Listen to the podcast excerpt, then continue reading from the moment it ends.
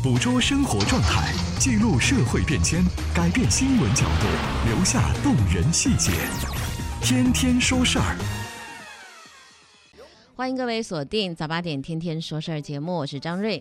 另外，我们的喜马拉雅听说事儿吧，这是个音频共享的平台，那里呢有很多的专辑啊，其中有新闻不褪色二零一七、二零一八、二零一五的部分，还更多的是瑞眼评说二零一九的专辑。我们的常态节目更多的是讲东讲西，说是说情偏多一点儿。那么我们今天呢要推一个单元，就是张瑞的小客厅。今天我们的直播室当中会请到一位嘉宾，他是谁呢？我是红杉资本的魏洪波，创业不容易，要坚持执着沉下心，还是大有发展机会的。欢迎您继续锁定收听 FM 九十二宁波电台新闻综合广播《天天说事儿》节目，生活比新闻更精彩。说事儿，有点意思，有意思的人，有意思的事儿，这里是张瑞的小客厅，小客厅，欢迎听说事儿。刚才啊跟您说了，今天直播室当中啊，除了我之外，还有一位我邀请到的朋友啊，也是多年老朋友了啊。那首先呢，向大家隆重的推出我们今天小客厅的这位嘉宾。永商公共服务平台的负责人，永商发展研究会的秘书长，而且呢，这个永商领域当中啊，有多年的实践经历和研究，所以我们今天呢，把他请进直播室。他是谁呢？有请曹寅先生，你好。好，大家好，各位听众，大家好，欢迎曹寅先生。您在这个永商研究这个领域多年。多年是多少年？我这样，我从事这个永商工作呢，是从二零零五年开始，到现在大概有十五年左右的时间。嗯，那么应该说，主要精力就是在于研究永商的灿烂文化，然后传承永商的一些精神，推动当前永商的发展，这是我的主要的工作。啊，十五年前啊，怎么会突然想到这一块是是一个宝藏，需要去有人挖掘一下？这个也是来源于一个启发，因为正好在零五年的时候，浙江提出了浙商的概念。那时候呢，宁波还没有永商的概念，大家都知道有宁波帮，但是呢，很多人呢感觉宁波帮离我们比较远，或者是以前的事情，或者是在海外等等。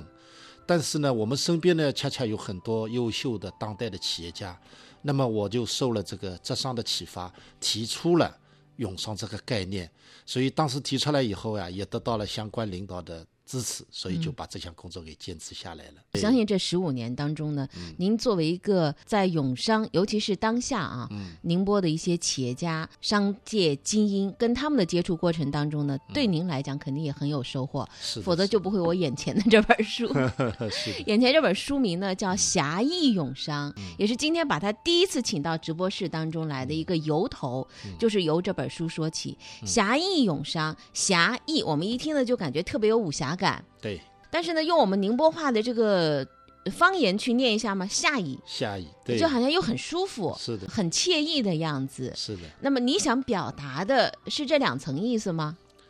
呃，其实刚刚想到这个词的时候，倒还没有想到第二层意思，就是用宁波方言表达的意思。当然后来呢，在一个专家的哎这个我们的交流过程当中，他给我引申了。我刚开始呢，我感觉到永商这个身上啊。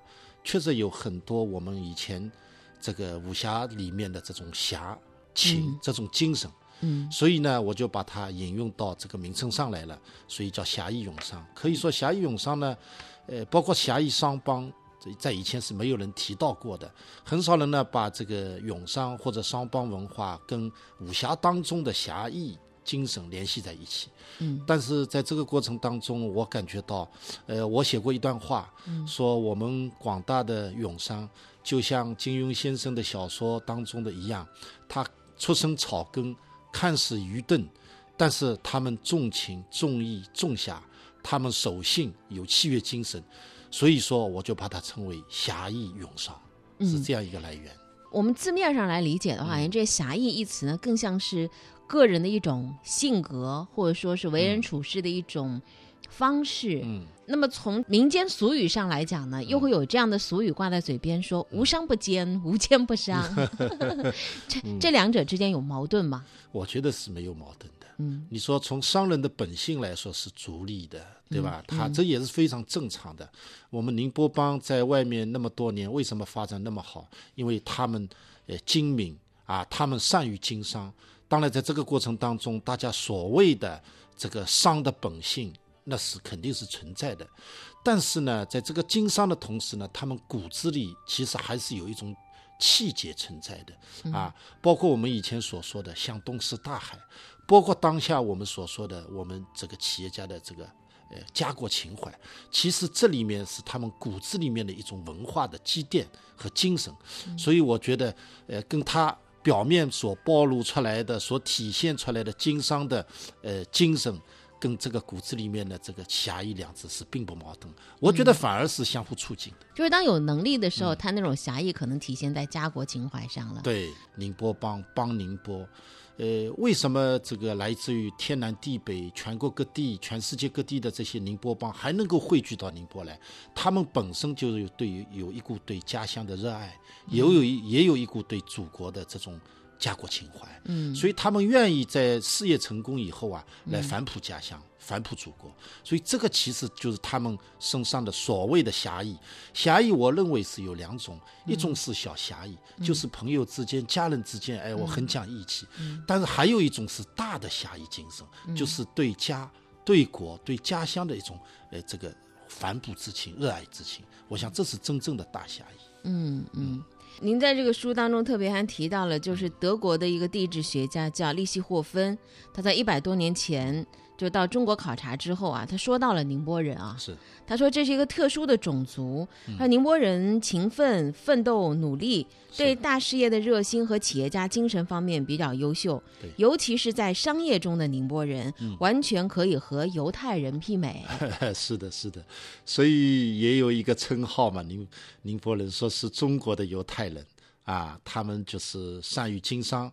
然后通过经商当中，他们善于建设自己的家乡和国家，啊，这是所以给我们的也有这么一种称号。嗯，呃，我们对于这个经商领域的犹太人，最早的时候是从课本当中的莎士比亚的戏剧当中去了解一二的。但我想，当代的这个呃犹太民族，他在世界经济领域当中的这个给世界留下的这个印象啊，或者说他有个整体的形象的话，那肯定跟当年的那么。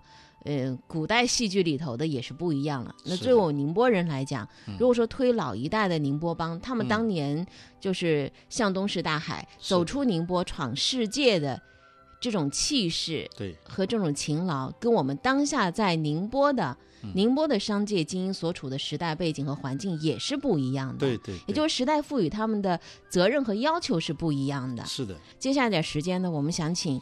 曹云先生能够着力在当下，嗯，说我们宁波的商界，对那些企业家们，对，在您十五年的这个永商研究领域当中，是他们的成败得失故事肯定也很多，对对对。我们说人家的故事，其实是想想或者说给更多的听众一种提示，嗯嗯嗯，让自己。在别人的经验之上发展更快，或者说在别人的教训之上，我们可以回避掉一些坑。嗯，那么这是我们接下来呢要共同关注的一些话题。你是我的阳光，照耀每个人的梦想。嗯嗯，你给我力量，没有人能够阻挡。光，可以穿透任何人的胸膛。你带我走入这幸福快乐天堂，你是我的阳光，照耀每个人的梦想。你给我力量，没有人能够阻挡。你勇敢的目光，可以穿透任何人的胸膛。你带我走入这幸福快乐天堂。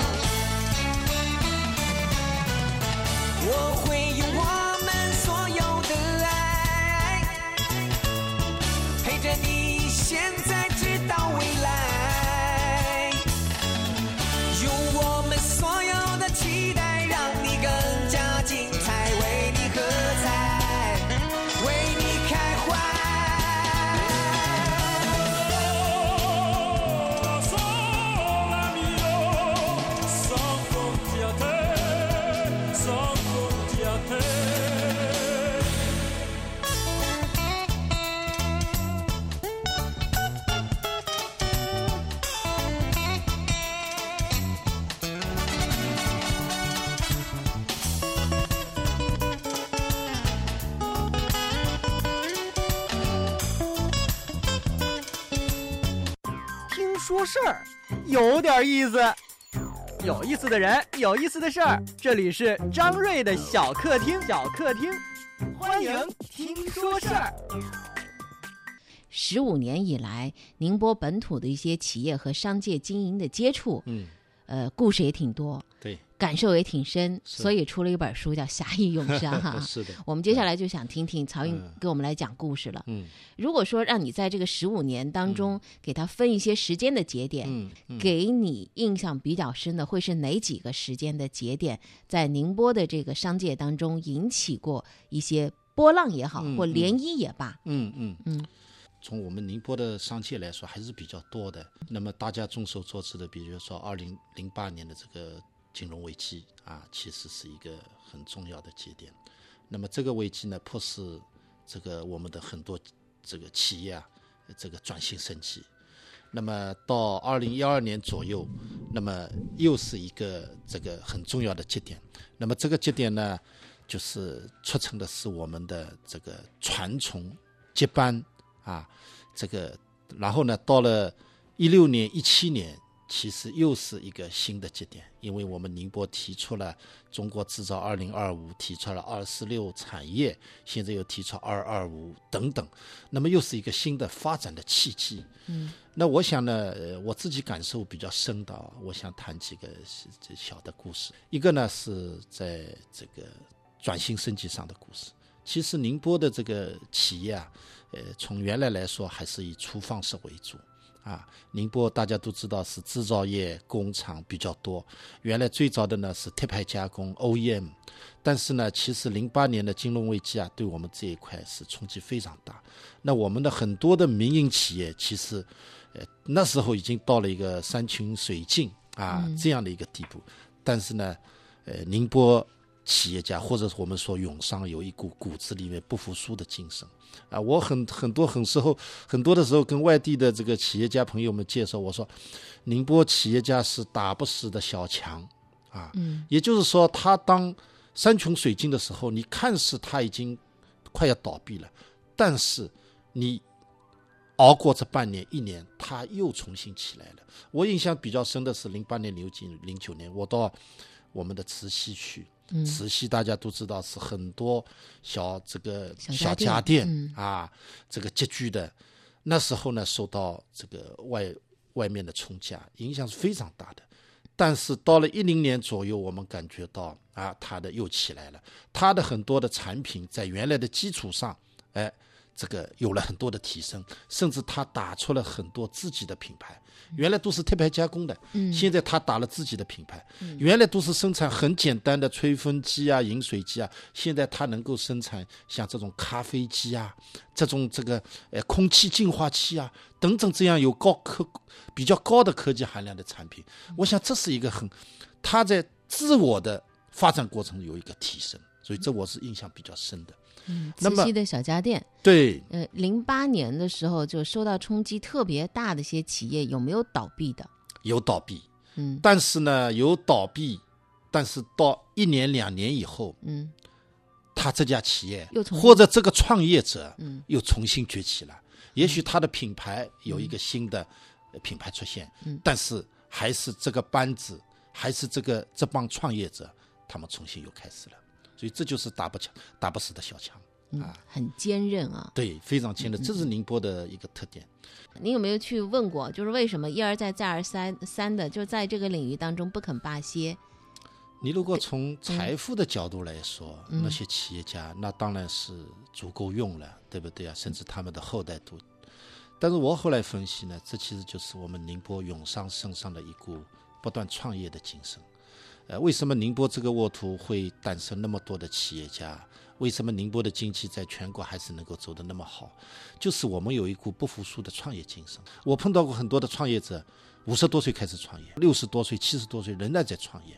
这就是一种不服输的创业精神，哪怕他暂时受到一些冲击，受到一些打击，但是当他缓过这个劲来以后，他重新起步。所以我觉得这一点啊，在我们永商身上还是比较明显。嗯啊，这是我蛮蛮蛮深刻的一个感受。嗯，宁波的民营的中小企业的数量啊，在全国范围之内确实比例偏高的。是的，而且民营企业这一块的经济发展的态势啊，也有它自己的特色。嗯，那么半点前，您刚才提到就是一个接班的问题。对对对，大家对这个事情最关注的就是一二年、一三年左右、嗯这个阶段，大家最关注了，因为我们现在说拿出来的都是老一辈的企业家，嗯但是这两年的情况有所呃变化了啊。这两年我们觉得，从零三年、零二年以后啊，越来越多的年轻的二代纷纷走上一线啊。这个，呃，我所以说，宁波的年轻人不是不愿意接班，而是时间未到啊。以前说有一句话，哎，不愿意接班怎么办？很焦虑，大家，哎，但是到了这个时间段，大家自然而然还是有使命。呃我采我也采访过很多的年轻企业，我说你，呃，是真的不愿意接班吗？他说不是的，他是我是觉得我的身上还不具备，暂时还不具备接班的一些要素，所以我更多的愿意先去学习。所以你去看我们很多的他的轨迹是这样的，年轻人，父辈读书以后，先让他在这国外学习一段时间，然后呢回来以后呢，先让他到杭州或者上海的大城市闯荡一段时间，嗯。再回到公司呢，要么在最基层的岗位锻炼一段时间，要么给他一一些钱，让他自己去开一个公司，自生自灭，然后这样到了一定的阶段，嗯，然后再把他召唤到自己的身边，让他接上来。所以我觉得，呃，这几年啊，我们的八零后乃至九零后，慢慢都接上来了。呃，我说现在说一句不夸张的话，现在不是创二代的问题了，现在我们已经欣喜的发发发现有创三代啊，这个群体产生了。还有创三代。哎，有三代了已经，他的爷祖爷辈辈爷爷嗯辈嗯。创业，父亲辈传承，他已经接上来了，而且不是一个两个，有一个小群体已经出现了。所以我觉得大家对呃永商的这个传承啊，我个人认为是不用太过于担忧，因为永商的身上这种使命感一直还是存在的。也就是说，他们的内核当中是嗯有一种对自己的自我期许以及对企业发展的一个目标是的，和成就定位在那里。对他一个呢是对自己的要求相对比以前高了，包括知识储备、经验积累。第二个呢，他们也不不想辜负父辈乃至祖辈对他的期望，所以他更愿意在前前阶段在外面多锻炼一会儿，然后再回到企业。啊。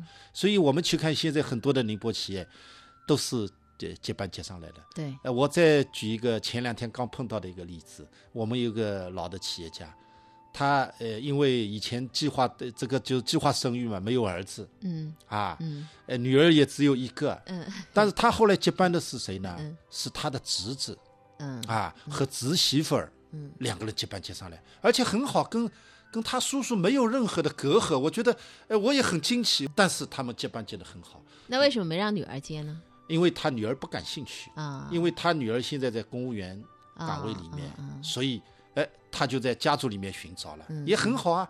我觉得可能这个接班不亚于他的女儿的接班啊，是在家族里面进行的培养啊。嗯嗯。所以这个我觉得呃更多的一种选择嗯啊，嗯嗯。是这样子的。那除了这种，比如说接班啊，嗯啊，就接力跑、接力棒一样的传给第二棒，对，那还有一种接力棒，它不是传给自己的，比如说，呃，有血缘之亲的人是的，是的，他肯定要聘请一些，比如说职业经理人。，对这也是现代企业管理到一定阶段的时候，他必须是要有这种，就是让更聪明的人、更有智慧的人，让你的企业发展的更远。是的，这个所以也是当前的一个新的发展的特点啊，嗯职业经理人制度的实行。呃，这个大概呢，宁波呢，呃，我们宁波呢，在一九零五年已经成立了宁波职业经理人协会，但是宁波职业经理人这个行业发展主要还是在一零年以后。那现在呢，我们估计，呃，我们每年有一个统计数据，现在宁波职业经理人大概有二十万以上啊。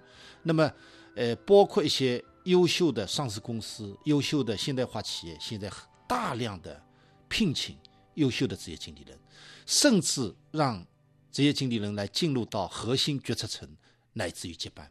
嗯，呃，我们宁波也有一家特别优秀的企业，特别大的企业在余姚。嗯，啊，那么它运用的就是职业经理人来接班，而且不是一个职业经理人，嗯，他是一个班子，大概有一个班子有五六个优秀的职业经理人来整体接班。这家企业现在发展的非常好，现在已经成为我们当地的一个标杆性的企业。所以我想，呃，经过今后的发展下去，可能职业经理人和家族这两种会不断的融合。其实我们的很多二代，他本身也是职业经理人，啊，那么所以不断的融合，呃，是彼此相互合作，然后推动这个企业的发展。嗯。作为宁波企业来讲，很多比如说它都是一是中小型偏多对中小企业啊，民营企业。第二呢，它就是可能外贸型的偏多，对对外外贸的多。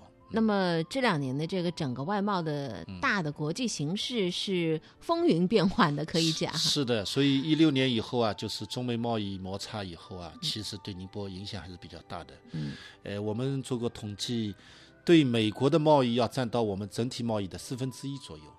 所以这四分之一这两年影响是非常大，所以对一些外贸型的企业，应该说这几年也是一个困境。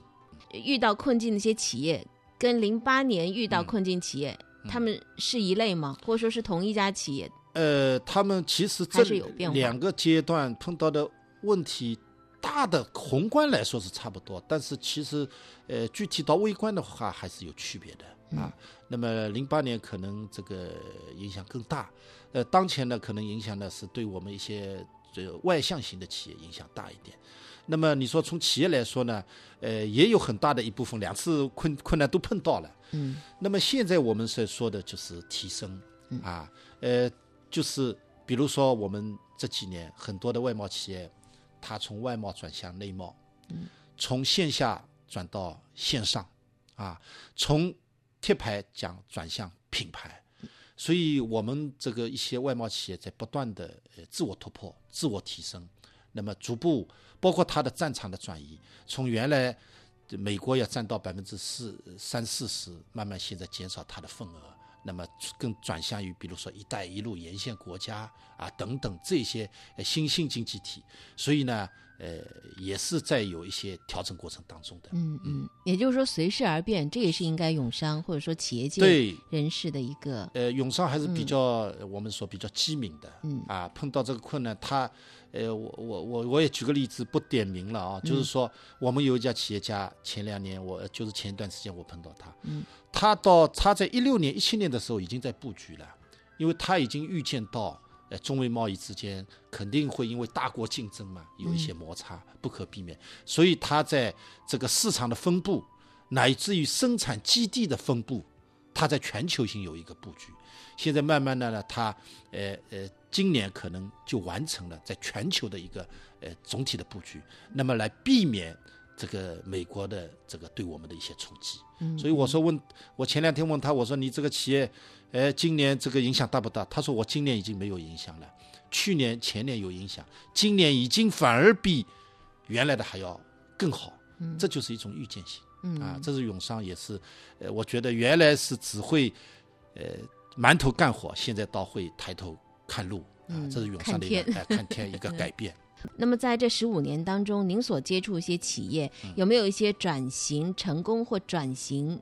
失败的，嗯，具体的事例，呃，幸福的家庭都相似嘛，不幸的家庭都有 各有各的不幸。那么失败的那些原因，遇到的是什么样的问题？嗯，让他们转型失败。那个这个成功和失败的案例都非常多啊，呃，这个成功通过这个不断的这产品转型、品牌打造，那么我们有很多成成功的案例。啊，我们就比如说现在的我们所说的方太啊、奥克斯啊等等这些大企业，其实，但是也有失败的。嗯，我们也有因为转型过门，或者说市场定位不准，嗯，那么在转型过程当中的失败。宁波有一家大企业，其实原来也是大家家喻户晓的，但是他很早就意识到转型了，但是在转型的过程当中呢，呃，因为可能也是心情迫切，用力过猛。啊，造成资金乱链的一些这个困难，所以现在呢也是处于困境，啊，这种我觉得情况也是非常正常的，因为在整体如果从一个大的时间阶段来说，我觉得它是一个节点，也许我们期待过了两三年过了这个坎儿，嗯。他又会重新爆发，嗯。因为它的骨子里面还是有一种这种对事物判断的预见性，不屈不挠的创业性，所以这个就是永上的一种特性。很困难，但是他的员工没有散，我到他企业去，管理团队没有散，他的老板董事长一直还坚持在那里，虽然困境很大，每天银行啊，嗯。还有等等啊，嗯。金金融压力还是比较大的，但是我们包括我们政府也在支持他，嗯。所以呢，我们也期待他，呃，这个能够挺过这个坎。嗯，当然这种例子不止他一家，呃，也有的，这就是转型过程当中的要付出的代价。嗯。啊，我觉得这是正常的。熬得住就熬过去了。对，熬得住，挺挺过去了。是的，嗯嗯，这确实，呃，看上去未来是不可测的，但有的时候呢，人的一股精气神儿也是特别要紧的。对对，那么这两年呢，我们还看到了就是呃阿里巴巴这个崛起，包括互联网经济这一块儿。对那么杭州呢，跟宁波呢，经常会有人把它这两个城市做对比，对说宁波在这一块儿是落后的。嗯，这个，你怎么看呢？嗯，这个呢是一个一个城市的定位的问题。嗯当然，杭州在确实在互联网经济是走在前列的啊，我们不可忽视，因为它也涌现出来像阿里巴巴这样的巨头。但是宁波它有自己的定位，我一直说宁波的定位是广大的制造型的中小民营企业。如果往前走十年、二十年，反过头来看，宁波这座城市的经济的抗压能力更强。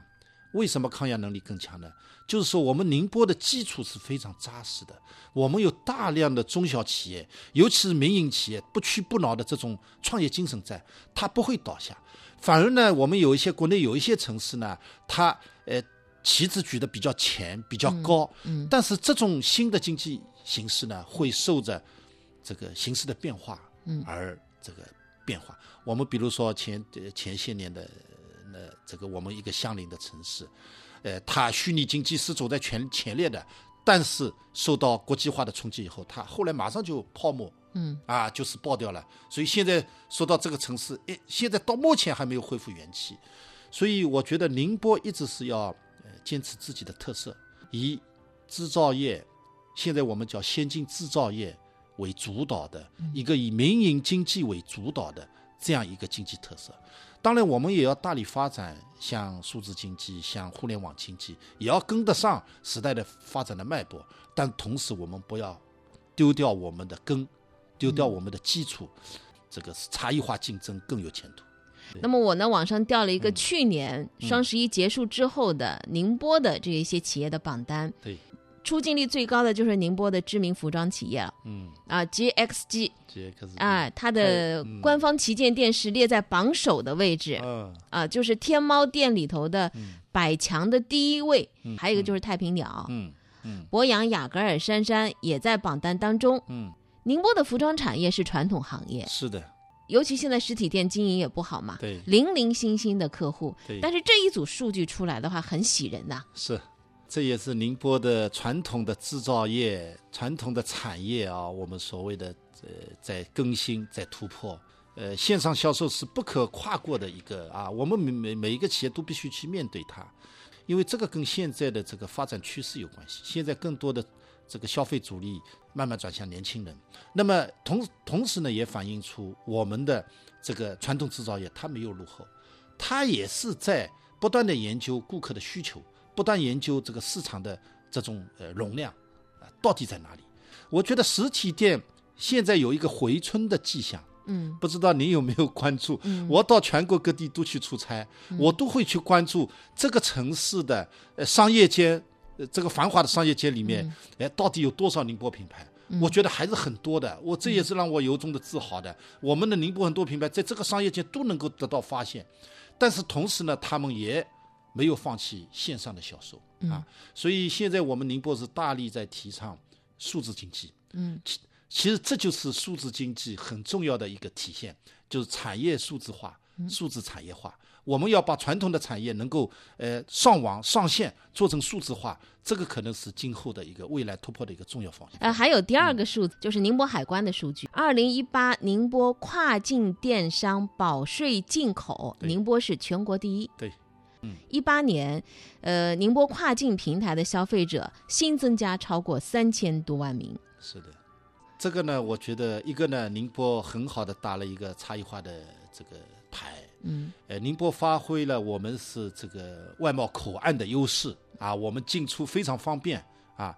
第二个呢，我们也呃在传统的比如电商领域，可能现在是一片红海，但是我们在前两年我们提早布局了一个跨境电商，就是跟外贸结合起来。嗯我们今年有一家我们的宁波的外贸呃线上平台已经被列为呃国家级的示范平台，所以及早布局，现在结成了比较好的硕果。嗯。而且这两年我们呃感觉到跨境电商的数量一下子在爆发，嗯。呃，所以我觉得宁波啊，把外贸的优势转化为线上的优势，能够呃在跨境电商领域一直走在全国前列，不失为一个非常好的一个举措。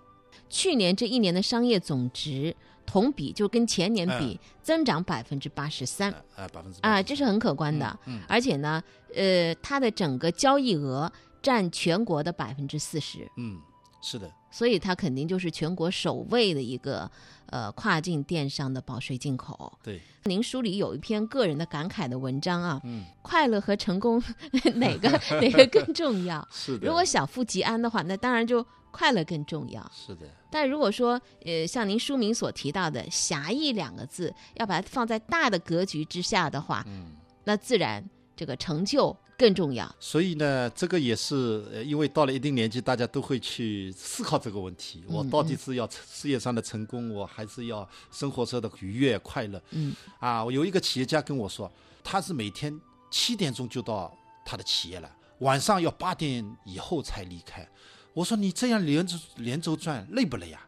一年也就是出去旅游一次到国外去，其他的时间基本上都是在企业里面。他跟我说，他说不累，他说我觉得很快乐，他说我就觉得这个是打仗一样的布局一样的，我在不断的哎满足我自己的呃一些想法，他觉得我非常快乐。他们我们的永商已经把快乐建立在他们跟事业的发展上面了，所以我就觉得这个是不是一个矛盾的一个题？嗯，那么今天时间所限啊，我们请曹云先生跟我们交流了一些点滴的内容。但是呢，我们从这个点滴当中可以感受到什么呢？每个时代都有一个时代的精英，也总有一个时代的精神。对也许从我们宁波一些商界精英当中，我们可以看到那股精气神儿。对，啊，那个劲头，好，也谢谢曹云先生今天走进张瑞的小客厅。好，谢谢大家。